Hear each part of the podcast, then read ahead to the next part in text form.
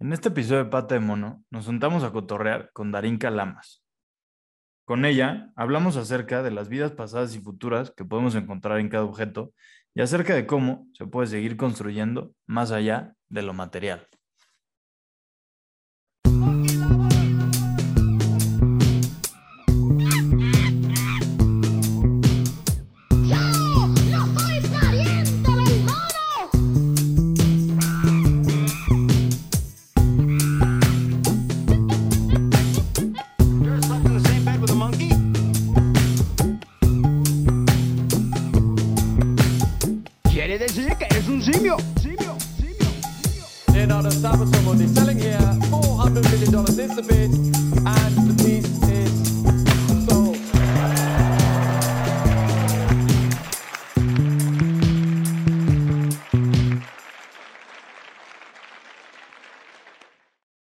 Bienvenidas y bienvenidos una vez más a Pata de Mono, este lugar en el que hablamos de arte, cultura y proyectos bien, bien, bien chingones, desde lugares diferentes y perspectivas distintas.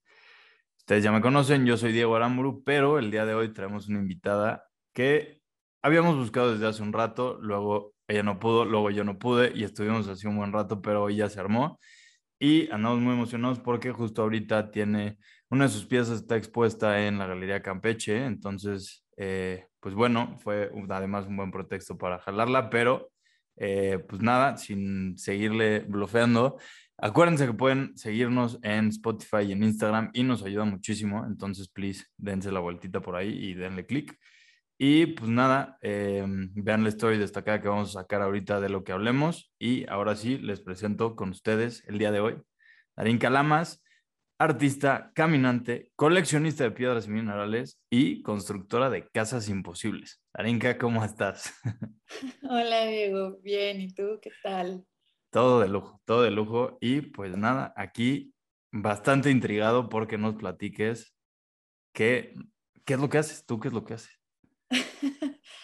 pues bueno, yo soy artista y mi práctica se ha enfocado cada vez más hacia eh, entender otros procesos como los de la arquitectura o la misma geografía, eh, también procesos históricos y de la memoria y cómo pues hacer una traducción de, estos procesos a un lenguaje eh, visual o un lenguaje plástico que me permita como poder integrar todos estos intereses que tengo por, por cómo vivimos, ¿no? Como creo, creo que esa es mi pregunta una de mis preguntas esenciales. Eh, ¿Qué es habitar y cómo podemos eh, desplegar el habitar en distintas experiencias?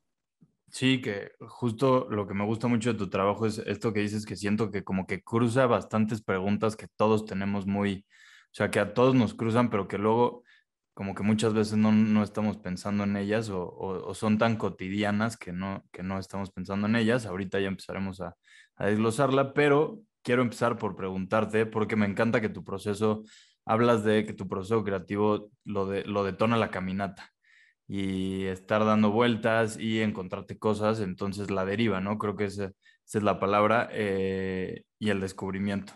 Entonces quería que nos platicaras un poquito de qué es lo que pasa en esas caminatas o qué es lo que vas buscando o si no vas buscando nada. Sí, pues eh, creo que cuando ya tuve esta necesidad de... Eh, creo que, bueno, más bien pasó que de yo tener una práctica que se enfocaba mucho en el interior, en mis espacios interiores, eh, empecé a, caminar y a caminar como me gusta mucho salir, caminar, ver y pensar.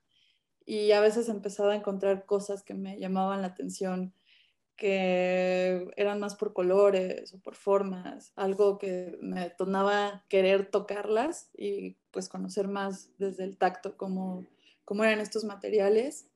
Y con el tiempo fui haciéndolo como desde un ejercicio ya también más consciente, donde eh, pensaba de dónde provenían estas cosas, eh, ya empezaba a tener distintas catalogaciones de, bueno, estos materiales son eh, cosas que pudieron haber pertenecido a los espacios del baño, de una casa, eh, un vitral, un patio, eh, mm, o cosas que eran como más directamente sobre la construcción y estas partes que terminan recubiertas, ¿no? Por, eh, por capas de pintura, etcétera, no sé, como que creo que ahí empezó y la caminata me detonó mucho también para eh, no solo despejarme, sino también para pensar en cómo, hacia dónde voy con esas cosas. Ok, sí, que eh, lo, lo, que me gusta mucho de una que leí por ahí es que hablabas de que todo eso que te encuentras tiene un pasado y que te gusta mucho como meterte y pensarlo, ¿no? Eso que nos dices, como esto podría ser de esto, esto podría ser de esto otro, y que vas como recolectando esta suerte como de, pues de desechos que se vuelven al final parte esencial, ¿no? De tu obra, y, pero ¿y qué, por ejemplo, es lo que haces con, con esas cosas que te vas encontrando, ¿no? Con bloques, con este, partes de paredes, este... Sí, eh, creo que al principio era como entenderlos como pedazos de historia. Eran, pero no de esta gran historia que tenemos todos como socialmente eh, aceptada y que ahora estamos cuestionando, sino que me interesaba más como estas pequeñas historias que de los que estos objetos se o estos fragmentos que iba recogiendo se volvían contenedores. Eh, como si se dotaran de cierta eh, animidad, por así decirlo. como de vivencias, ¿no? Como muy...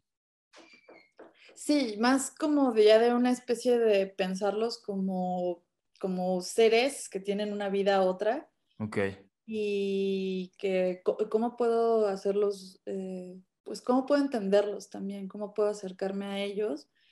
Y pues ahora llegué a esta conclusión de que yo me tengo que volver una traductora de estos materiales y poder, eh, en lugar de obligarlos a hablar el idioma que nosotros hablamos o las maneras en las que nosotros nos comunicamos, tender, eh, entender que ellos tienen un tiempo, un lenguaje y maneras de comprenderlos que son diferentes a como tú y yo y, eh, y todos nosotros como personas nos comunicamos y que son a partir de ruidos o de otras cosas.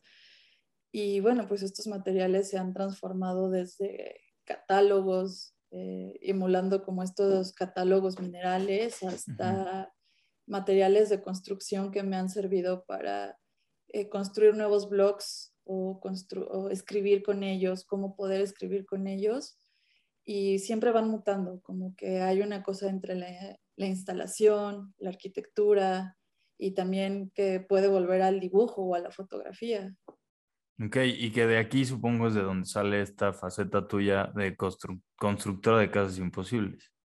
Sí, pues eh, ahora, bueno, como que todos estos restos tengo ya una gran colección que al principio, eh, cuando yo pensaba en qué hacer con ellos, tenía esta idea de eh, triturarlo todo no, conservarlo nada y transformarlo todo en blocks para construcción y con eso poder construir una casa que fuera a escala uno a uno y que pudiera ser eh, habitable. A partir de también cosas que empecé a investigar sobre la vivienda, cómo, cómo sería la vivienda en la que a mí me gustaría eh, pasar el resto de mis días y como que un montón de todas estas exploraciones de cómo cambiar este modelo acelerado de, de construcción y se vuelve un proceso que casi, casi empieza desde lo artesanal, ¿no? Desde buscar el material.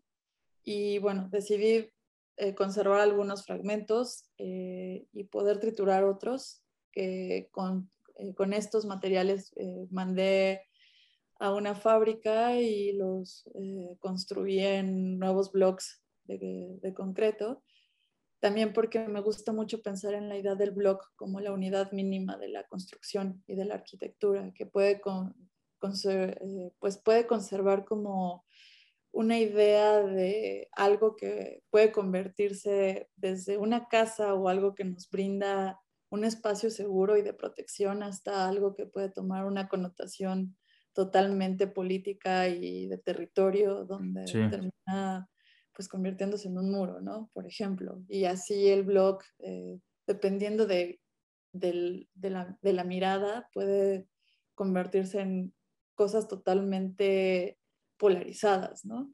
Claro, y, de esto que dices me gusta mucho y eh, sobre todo una, creo que se relaciona mucho con una pieza que tienes desde tus primeras piezas, o bueno, de, de, hace unos añitos, este, que se llama Instrucciones para mover un cerro, ¿no? En el cual te cuestionas, eh, pues todo este, todo lo que es necesario para que este, no, este, eh, esta construcción acelerada y prácticamente casi casi sin pensar se pueda no sostener y todo el efecto que tienen las periferias de todas estas ciudades en las que se construye, en, en tu caso, pues, en nuestro caso específicamente la Ciudad de México, pero este, ¿no? El, o sea, el ver el efecto y tan, o sea, tan fuerte que es en, la, en, en las periferias, en, en, el medio ambiente, el que podamos seguir construyendo y construyendo y construyendo, ¿no?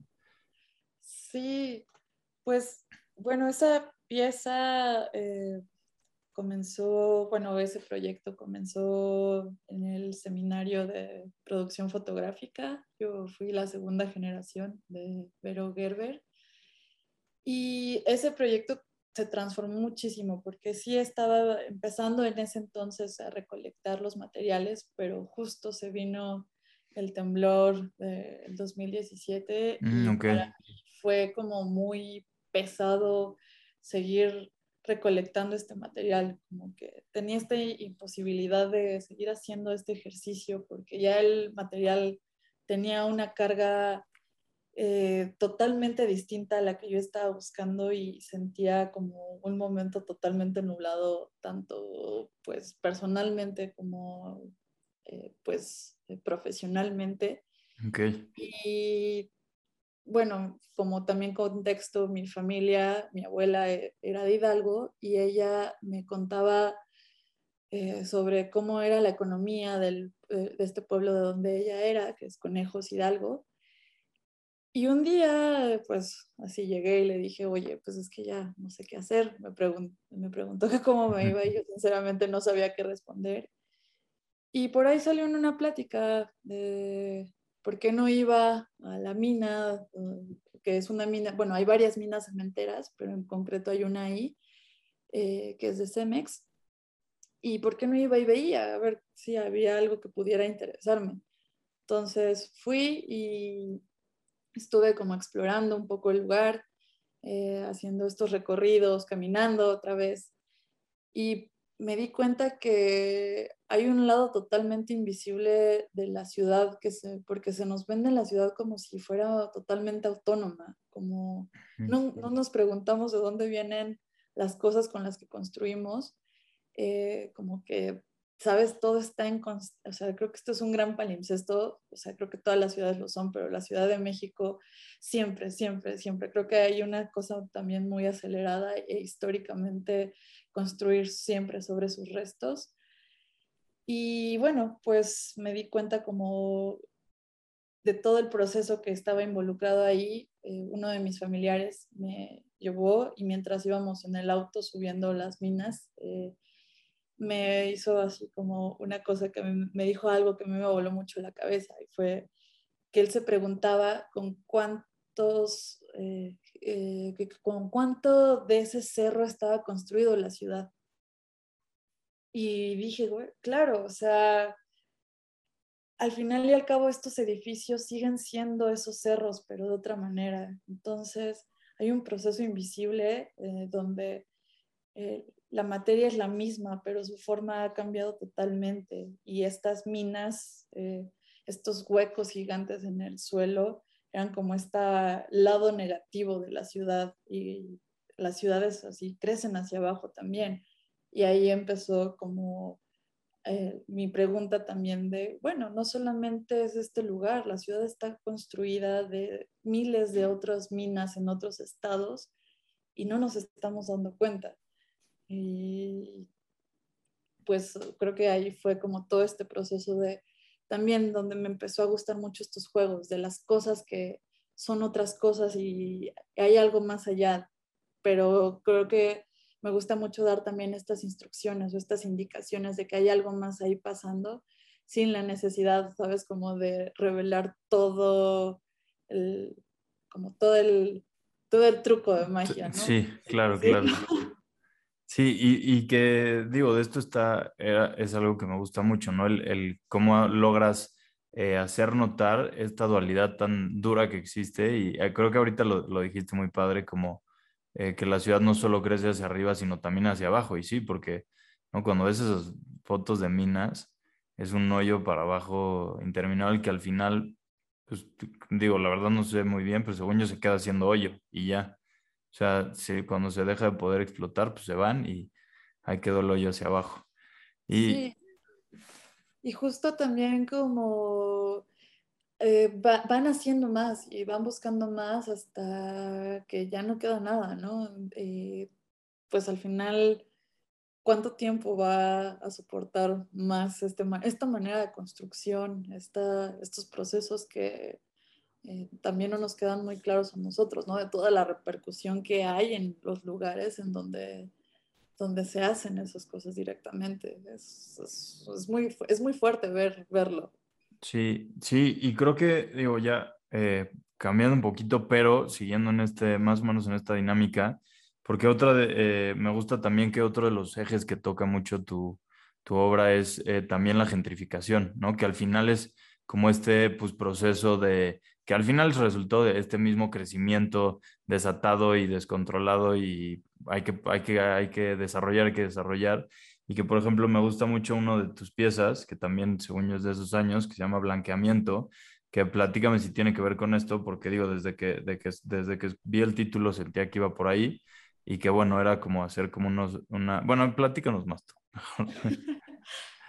pues, no sé si es, o sea, directamente creo que no toco como tal la gentrificación. Sé que todo mi proceso está rodeado de eso y... Sí y también intento pensar eh, cómo, cómo es que se aborda y cómo pues hacerlo de una manera pues responsable también. ¿no? Claro. Y blanqueamiento creo que fue pues, uno de los primeros eh, proyectos que ya empezaron a irse más hacia el exterior de todo este proceso que contaba, como de etapas de que es, que es desde dónde habitamos, para mí era, bueno, primero habitar desde el cuerpo, luego la habitación, la casa y terminar saliendo a la ciudad. Y esta pieza fue cuando empecé a salir a la ciudad y me ponía a ver eh, cómo estaban construidas las casas, cuáles eran las cosas que se repetían o qué eran lo que las iba diferenciando unas de otras. Y pues esta sección de casas es una zona pues bastante cerca de la casa de mi madre donde fueron las primeras eh, caminatas más pensadas. y me daba cuenta como de estas construcciones modulares, eh, que todos eran rectángulos, que eran cuadrados, eh, las mismas fachadas, cuáles eran sus acabados, las puertas, las ventanas. Y entonces decidí hacer como una clasificación de estas cosas y cómo irlas quitando y terminaba volviéndose de alguna manera como una especie de, de figuras de Lego, ¿no? Como unas pequeñas cajas preconstruidas que las ibas apilando y eso te iba dando más o menos un cierto cambio de formas, pero al final no había demasiada diferencia entre una cosa y otra. Y creo que esta cosa de eh, hacerlo evidente convirtiéndolos en bloques blancos también obedecía esta cosa como de que las ciudades están, de repente, siento yo como que se, las tratáramos de despersonalizar, ¿no? Donde si bien hay ciertos colores que se utilizan para indicar cuando es un pueblo mágico o hay una cosa, creo que estos nuevos edificios gigantes, o sea, esta imagen tan pulcra que tenemos de ellos, ¿no? Estos materiales tan limpios, unos, una pintura blanca o cosas que hacen que como e-, evitar pensar en el deterioro de, estos, eh, de estas construcciones en el tiempo, como si fuera algo que siempre estuviera ahí nuevo. Y eso era lo que me gustaba, jugar con esas cosas. Sí, que digo, ahorita que dices eso de estas construcciones tan pulcras, sí, pensaba como en estos grandes edificios que ya lo que ves es el reflejo, ya ni siquiera es, o sea, son tan, tan, ¿no? O sea, es puro vidrio y lo que se ve realmente en el edificio es el reflejo de lo que hay alrededor, ¿no? Creo que es o sea, ya es el, la más despersonalizado que existe. Sí, claro, hay una cosa ahí también muy lo, también lo he pensado como de querer hacer parecer la ciudad más grande, ¿no? Como este reflejo termina dando un lado B de la ciudad que termina siendo como una especie de copia, una cosa así. Es muy rara. ya, entiendo que si simulacro, simulacra, ¿no? Pero no vamos a entrar ahí, no. Este, pero, pero sí, eh, me gusta mucho esta parte de, de, tu obra de, de bueno, del que tiene que ver con lo público, pero creo que, y como hablabas tú, de donde empezó, y eso me gusta muchísimo, porque yo, de, de, lo, de la parte de lo privado, la parte de la casa, la parte del hogar, eh, porque cuando te conocí, te conocí en eh, Con Permisa, en la, expo, en la exposición hace unos meses de, eh, de Islera, en Islera, perdón, este, y que ahí me encantó esa pieza que vi tuyo que se llama Limítrofe y que justo también tiene un blog, pero como que me gustó mucho porque había, como que sentía yo que había muchos contrastes, como que eran bastantes dualidades ahí con las que nos hablabas, entonces me encantaría que nos platiques un poquito más acerca de, limítrofe y ya meternos a hablar acerca de, del, hogar y de la casa. Sí, claro. Pues limítrofe fue una pieza que eh, empecé yo creo que hace como tres años, pero la, la empecé de una forma como de un registro fotográfico, más que una acción Ahí todavía yo estaba eh, teniendo más acercamiento con la fotografía y llegó un punto en el que la fotografía ya no me daba para eh, tener como eh, estas herramientas que necesitaba para hablar de la arquitectura o para hablar de estos temas.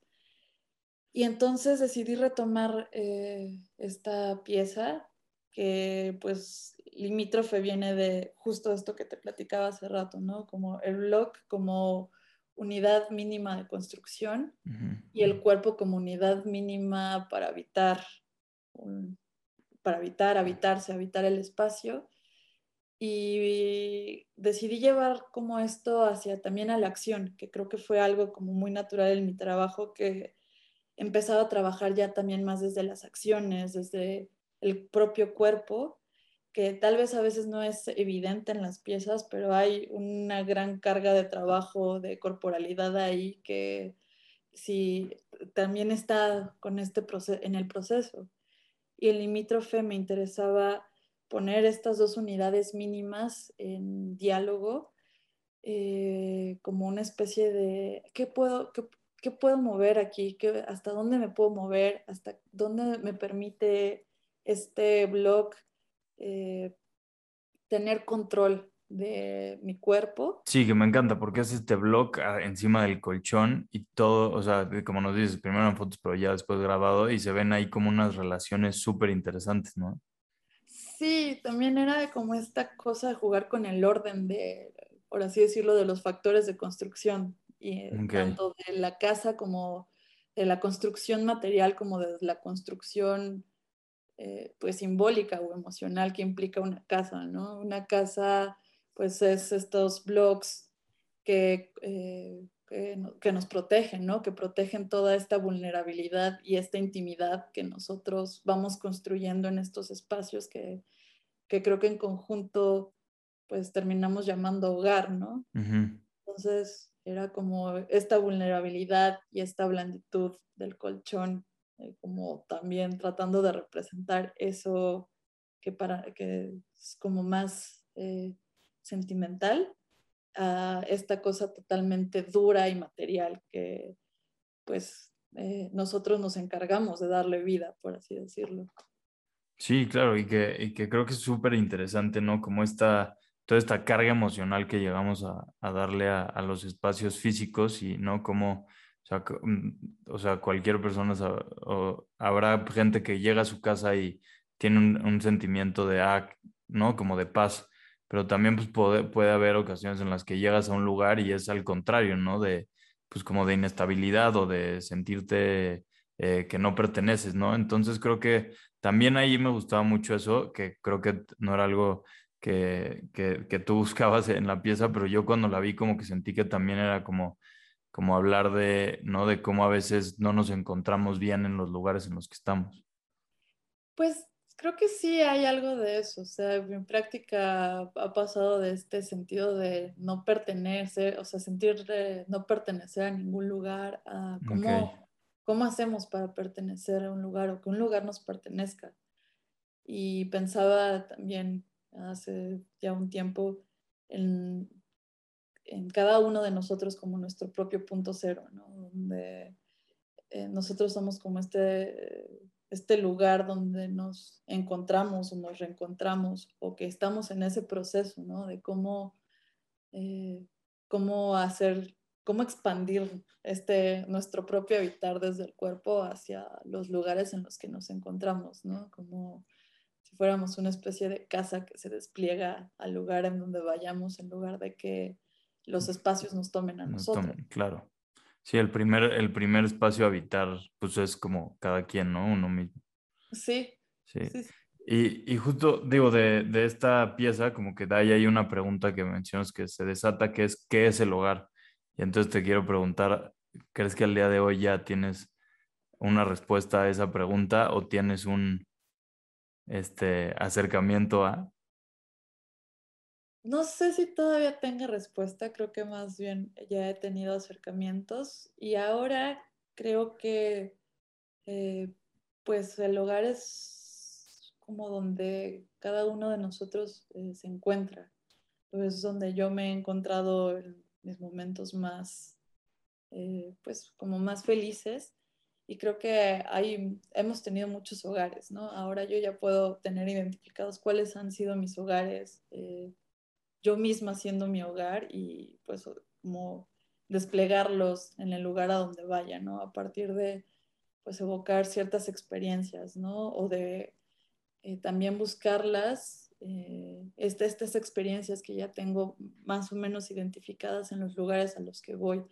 A mí me gusta mucho ver cómo cambia la luz eh, a lo largo del día en una habitación, eh, tener que mover las plantas cada cierta temporada porque el sol a veces es muy fuerte o a veces eh, no les da. Y también, no sé, sentir las corrientes de aire por, por, los espacios, por como las ventanas. Y creo que son esas sensaciones que me dan, que intento buscar para poder construir un hogar o para poder construirme un hogar al lugar en donde vaya, que claro, en cada lugar van a ser distintas, pero esos son los que a mí me detonan como esta sensación de querer hacer hogar.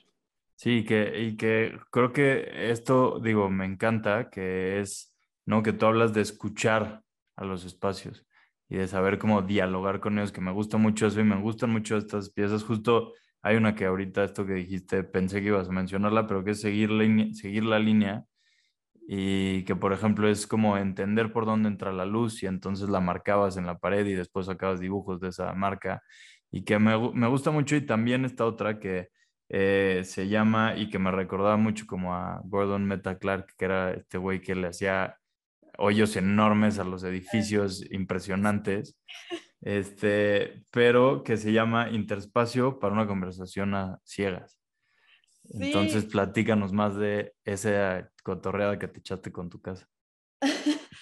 pues justo seguir la línea era como este proceso de entender cómo se desplazaba el, eh, el, sol, cómo se desplazaba la luz. Y eso fue ya como, que será unos 5 o 6 años que hice eso. Y después me di cuenta eh, cómo cambió eh, la, incidencia de, esa luz en el espacio, no solo por el cambio de temporada, porque ahí era más o menos un invierno y obviamente en verano el sol entra de otra manera. Sí. Pero con el paso de los años también las arquitecturas vecinas han cambiado y ahora la luz ya no llega de esa manera. Entonces, también pensaba en cómo las construcciones eh, aledañas afectan a la construcción de esta casa, que era, pues es la casa familiar donde antes yo vivía, y que también hay una implicación hasta cierto punto política, ¿no? Y entendía como, claro, un ejercicio del cómo entra la luz se puede convertir en un ejercicio, en un acto político de pensar en en, las leyes de construcción, en por qué en, eh, en esos terrenos eh, que son de ciertas características materiales eh, no se permiten o se permiten hacer construcciones más altas que en otros lugares de la ciudad y cómo termina eso incidiendo pues en, la, en nuestra manera de habitar y también pensar en cómo hacer más amigables el cohabitar juntos, ¿no? Como entre mi familia, entre los vecinos, cómo podemos hacer una manera de cohabitar juntos. Y pues bueno, en este de el intersticio, eh, pues sí, soy fan de Gordo Mata Clark, así es uno de mis grandes referentes. Eh, me gusta muchísimo su trabajo y lo admiro muchísimo. Me encanta como esta cosa de trabajar directamente con el material, también tener que sentir el material. Y pues ya cuando me empecé a dar cuenta de que veía estos eh, materiales como, como, como, seres con otras vidas, por, a partir de estas historias que contenían y de una manera de cómo hacer convivir esas historias con la mía, eh, pues me di cuenta que la casa familiar pues no estaba absuelta del mismo proceso de pudiera convertirse en un edificio departamental dentro de unos 40 o 50 o 100 años, no sé. Y pensaba en cómo comunicarme con este lugar. Yo, eh, bueno, ese, donde hice esa acción es, era mi habitación y pues antes ya había hecho yo ahí una remodelación, que había unas eh, maderas que eran de una repisa que estaba empotrada a la pared y a mí se me hacía una cosa totalmente absurda porque no permitían que pudieran meter muebles de cierta manera o acomodar. Entonces decidí pues agarrar un mazo y tirar esas maderas y después este con esos, eh, con esos mismos restos rellenar esos huecos y resanar la pared.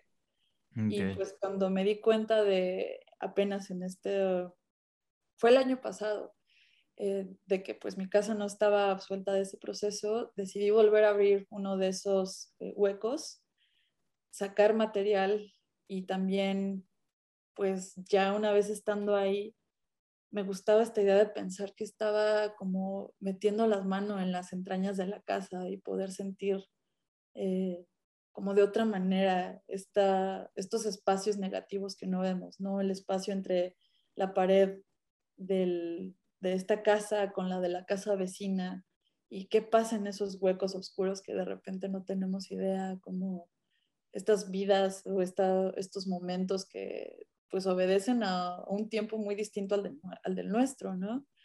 Y bueno, ese hoyo sigue abierto todavía porque es como una manera de intentar comunicar, seguir intentando comunicarme con la casa.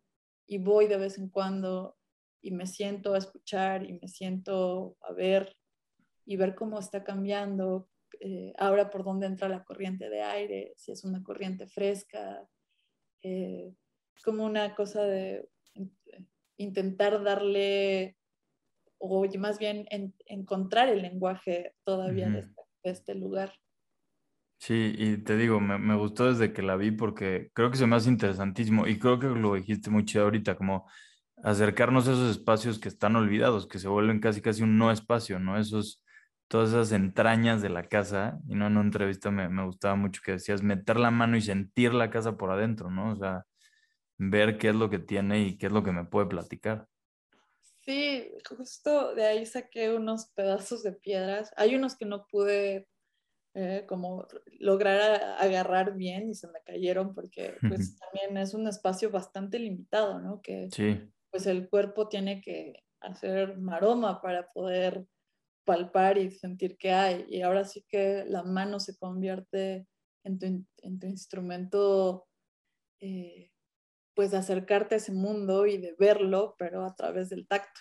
Claro, sí.